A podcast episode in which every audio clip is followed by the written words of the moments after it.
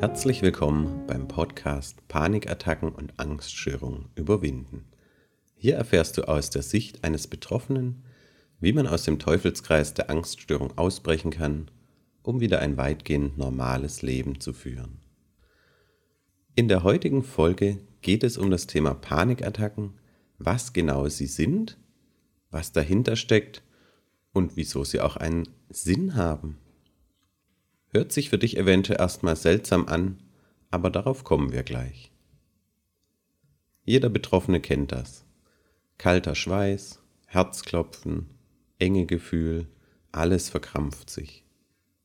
Der Mund wird trocken, man bekommt ein flaues Gefühl in der Magengegend und will einfach nur noch raus aus der Situation. Diese und noch viele weitere Symptome treten häufig bei einer akuten Panikattacke auf. Im Grunde ist das ein sehr natürlicher Reflex. Und wenn man das erst einmal verstanden hat, kommt man auch besser durch die nächste Panikattacke durch. Hier geht es um das sogenannte Fight-or-Flight-Syndrom. Zu Deutsch also Kampf oder Flucht. Ein Urinstinkt des Menschen in einer Extremsituation. Als Beispiel stelle dir einfach mal einen Jäger aus der Steinzeit vor der sich umdreht und plötzlich ein Säbelzahntiger gegenübersteht.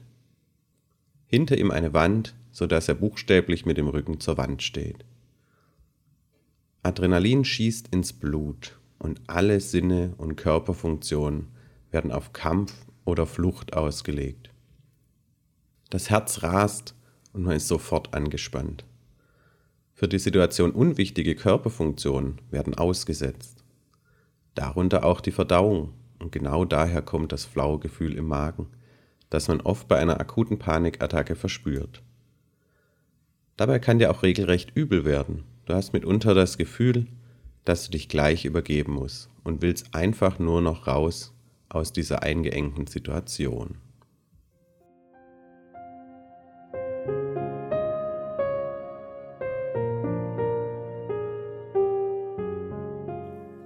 Unser Jäger hat nun also zwei Optionen. Er kämpft mit dem Tiger um sein Leben, was in diesem Fall wohl wenig Aussicht auf Erfolg hat. Oder er versucht zu fliehen. Daher kommt dieses unfassbar starke Bedürfnis, der die Panikattacke auslösenden Situation zu entfliehen. Denn ein Kampf ist meistens die schlechtere Option oder im Falle von Angststörungen ja oft gar nicht möglich, da es einfach keinen Gegner gibt, gegen den man kämpfen könnte, außer vielleicht der eigene Kopf. Du siehst, im Grunde ist das ein sehr natürlicher Reflex, nur eben bei einer Angststörung völlig fehlgeleitet, denn die Situation, die bei dir die Panikattacke auslöst, ist ja in der Regel keine lebensbedrohliche, sondern eventuell eine ganz normale Alltagssituation für Menschen ohne Angststörung. Bei einer Agoraphobie kann das zum Beispiel schon eine Zugfahrt sein – man ist ja ein Stück weit eingeschlossen und das meistens mit vielen anderen zusammen. Man steht also in der Öffentlichkeit und kann der Situation nicht einfach entkommen. Somit ist hier eine Panikattacke fast schon vorprogrammiert, wenn man zum Beispiel eine Agoraphobie hat, also Angst vor der Öffentlichkeit. Und dazu kommt bei Betroffenen auch noch die Angst vor der Angst. Man macht sich vorab schon Gedanken, in welche Situation man gleich muss und dass man dabei bestimmt wieder eine Attacke bekommt. Dann ist es leider schon fast zwangsläufig der Fall, dass diese auch eintritt. Situationen, in denen man eine Panikattacke bekommen kann, sind so vielfältig wie wir Menschen. Hat man bei der Arbeit zum Beispiel die Verantwortung für eine große Maschine, so kann dies ebenfalls schon ein Auslöser für eine Panikattacke sein. Oder auch ganz banal, wenn man mit dem Auto in einen Stau gerät.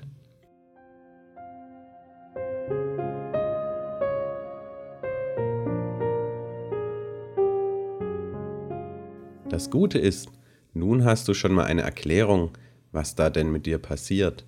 Und das ist ein sehr wichtiger Schritt, um die Panikattacken loszuwerden. Ruf dir, sobald du eine hast, ins Gedächtnis, was da gerade abläuft und dass es im Grunde ein normaler Vorgang ist. Das hat mir persönlich sehr geholfen, die Panikattacken besser zu überstehen.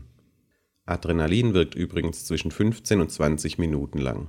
Somit sollte eine Attacke auch nicht viel länger andauern. Wenn man dann mit etwas Übung schafft, sich zu beruhigen, dann dauert die Attacke oft noch viel kürzer und ist da auch nicht mehr so stark ausgeprägt. Das ist ein Lernprozess, aber ich bin mir sicher, dass auch du das schaffen kannst.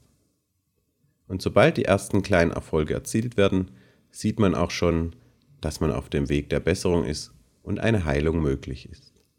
Behalte diese Erklärung also immer im Hinterkopf. Das wird dir helfen, besser mit Panikattacken umzugehen.